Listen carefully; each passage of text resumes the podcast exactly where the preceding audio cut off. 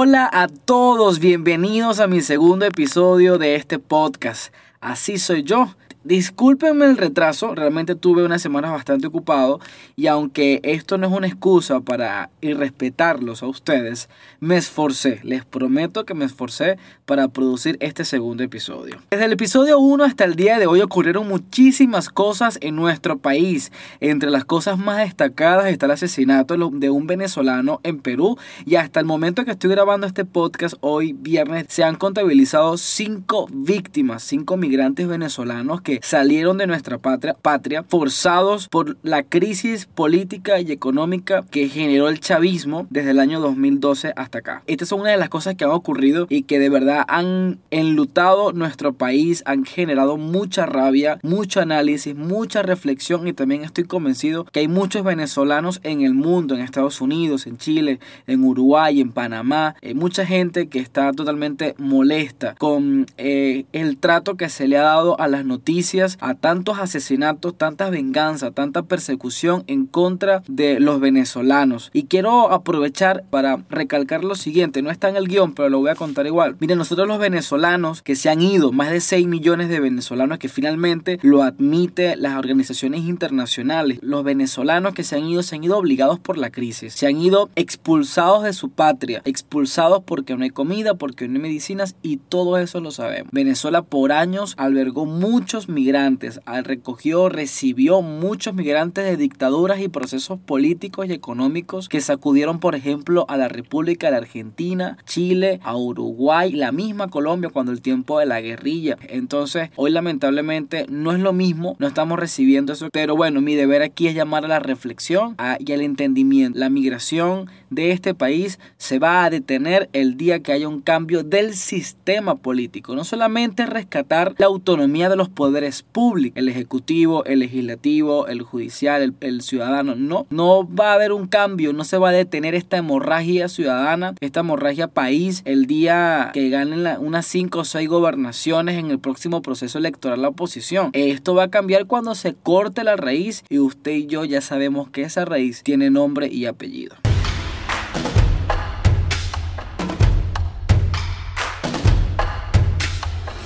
Otra de las cosas bien resaltantes eh, durante estos últimos días es la llegada de las vacunas rusas, según la prensa oficialista, y los famosos carnavales. Hablando de vacunas rusas, si usted no lee la prensa, yo aprovecho para informarles que el régimen de Nicolás Maduro ha decidido priorizar las vacunas para mm, fortalecer el sistema inmunológico de la policía represiva que tiene este Estado venezolano. Todos estos componentes que en los últimos años se han encargado de perseguir y oprimir a nuestro pueblo.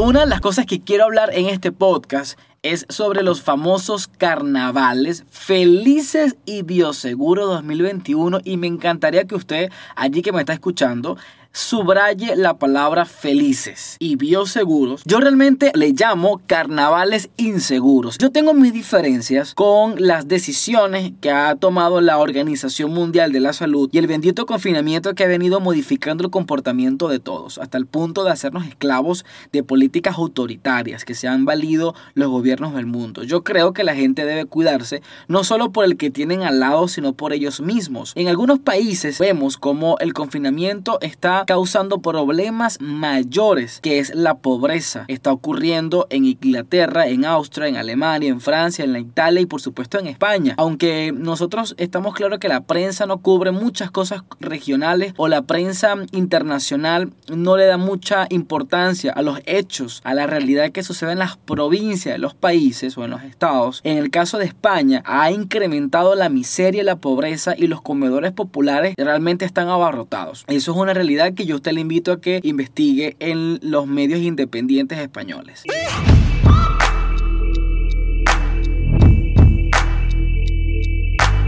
Caso venezolano es muy complejo. Nosotros estamos confinados desde que el Saime se burla de los procedimientos para obtener el pasaporte, que es un derecho. Desde que la administración de turno que ostenta el poder decide cuándo y por qué sacarse la cédula o tarjeta de identificación. Desde que colocaron los containers en el puente Simón Bolívar, y no olviden ese detalle, y desde que suspendieron los vuelos con las islas Aruba, Bonaire y Curazao, algunos le llaman islas ABC, en el año 2019, y estamos en confinamiento desde que Maduro toma la decisión de a dónde y cuándo viajar por avión. También estamos confinados desde que nos damos cuenta que no tenemos ni un dólar en la billetera para salir a tomar una taza de café en cualquier restaurante que tengamos. Aunque esta realidad está cambiando un poquito en un sector de la población, no quiere decir que todos tienen acceso a dólares. Sin embargo, en estos carnavales ocurrieron varias cosas que hoy quiero explicar.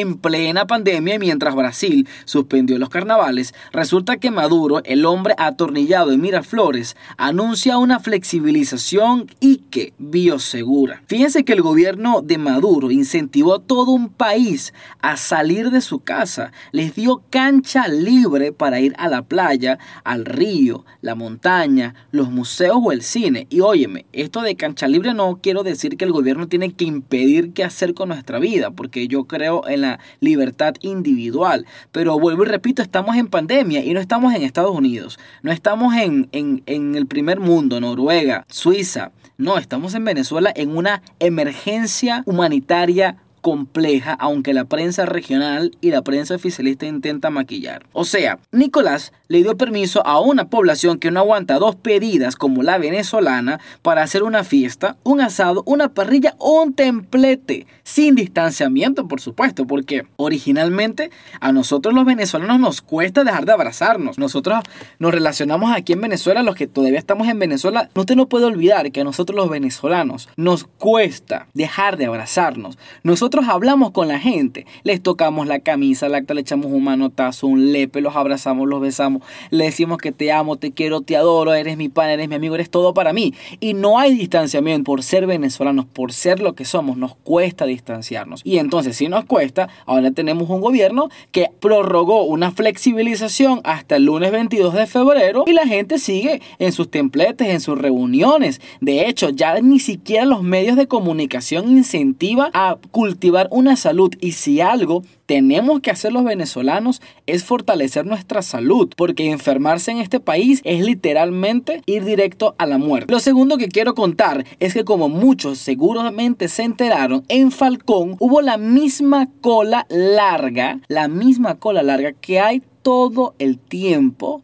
en el pésimo y lento peaje de Boqueadaroa. Quien hemos tenido la oportunidad de viajar para el centro del país, sabemos que la, el peaje de Boca de Aroa es súper lento, porque ahora tú pagas con punto de venta y justamente en Boca de Aroa no hay señal, se cae la señal, no hay internet, no hay luz y siempre hay una colita allí. Por supuesto la gente, la gente del oficialismo y la gente que no, no sabe diferenciar entre democracia, dictadura, derechos humanos y constitución, hacen videos y la prensa y la no oficialista, pero que también está arrodillada al gobierno de turno, aprovechó la cola de los autos para decirle a la desinformada, desganada y desanimada población de Tucacas y de Falcón y del mundo que las playas en Falcón se desbordaron. Y fíjense que el estado Falcón siempre ocupa el segundo lugar de los sitios turísticos mejor visitados. Y me encanta que el gobierno admite o mejor dicho jerarquizó cuáles eran los estados mayor visitados y Falcón ocupó si no me equivoco el cuarto lugar si estoy equivocado verifique usted y quédese con esa información ¿cuál es el problema? porque Falcón ocupó un buen lugar primero porque Falcón vive en un constante apagón y la gente sabe en el interior del país que aquí en Falcón nunca hay luz.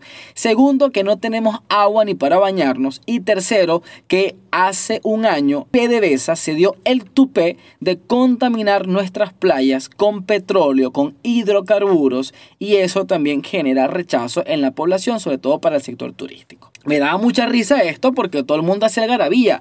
Bueno, pero ¿qué crisis hay en Venezuela? Si la gente está este, hospedada en un hotel, si la gente se fue para Los Juanes, para Morrocoy, para Cayo Sombrero, Cayo Muerto. Pues resulta y acontece que al menos en Tucacas, de 10 hoteles, 7 están cerrados. ¿Por qué 7 están cerrados? Porque no hay agua, porque no hay luz, porque no tienen planta eléctrica que cuesta más de 800 dólares, porque pagarle al personal son 20, 30 dólares por día, porque no hay agua para, para garantizarle al turista y al, que se vaya a hospedar en el hotel en su ducha, porque no hay capacidad, el empresario no tiene capacidad para sostener una posada, para sostener un hotel. La gente y la prensa decía que se desbordó la cosa en tu caca. No se va a desbordar si 10 de 10 posadas funcionan 4 y 4 posadas con 5 o 6 habitaciones se llenan rápidamente. Entonces no caigamos en ese peine que no hay una crisis. No, señor, sí hay una crisis. Y tanta es la crisis que quedó en evidencia en este carnaval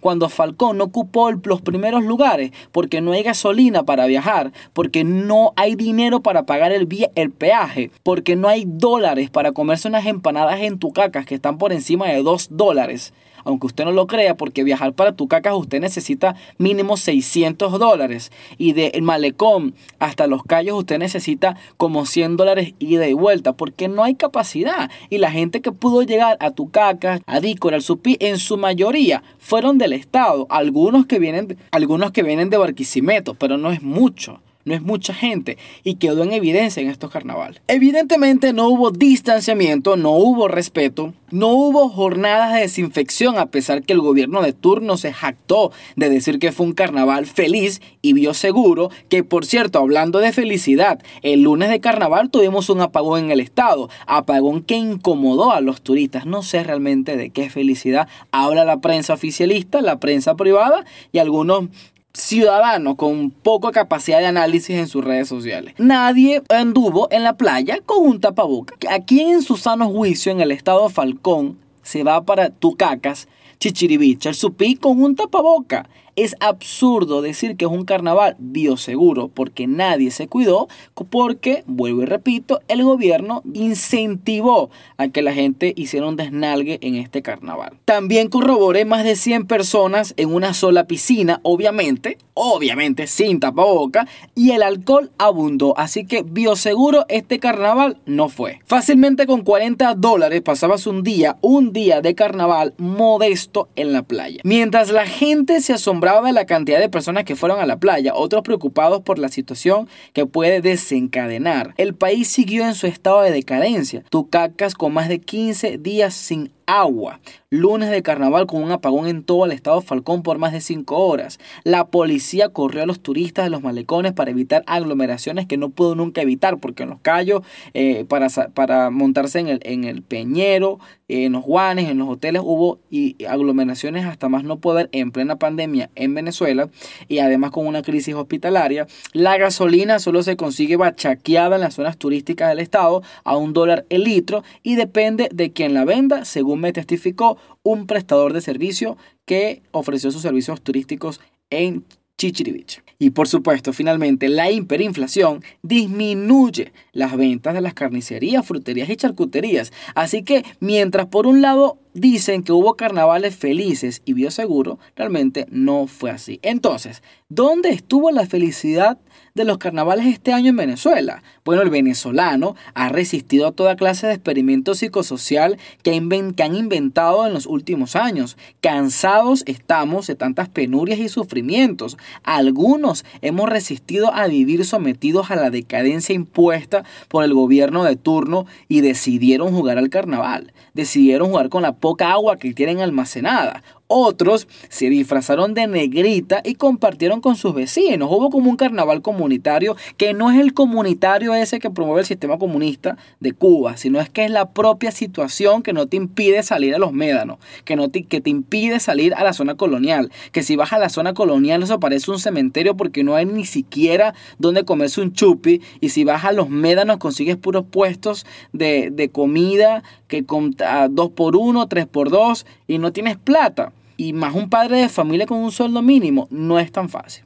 Si en algo hemos resistido a este gobierno en los últimos años, es permitirles que nos siga jodiendo la vida, que nos sigan arrebatando la felicidad propia de nosotros. Para muchos fue un carnaval con un solo plato de comida, para unos pocos un carnaval en la playa. Pero sea cual sea la situación, quiero decirle a usted que me está escuchando fuera de Venezuela que seguimos sometidos a una crisis y me parece que el mundo ya se está cansando de nosotros y es lo más peligroso.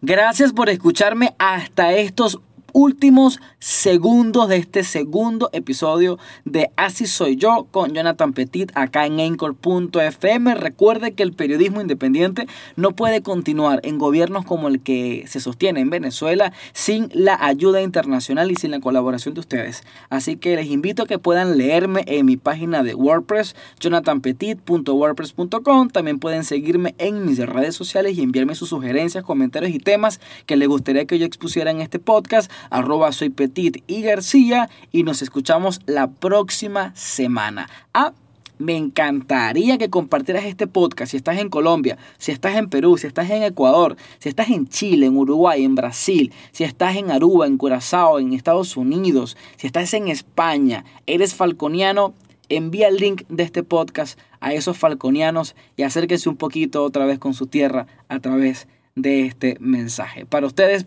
Jonathan Petit, les quiero un montón, fuerza y honor.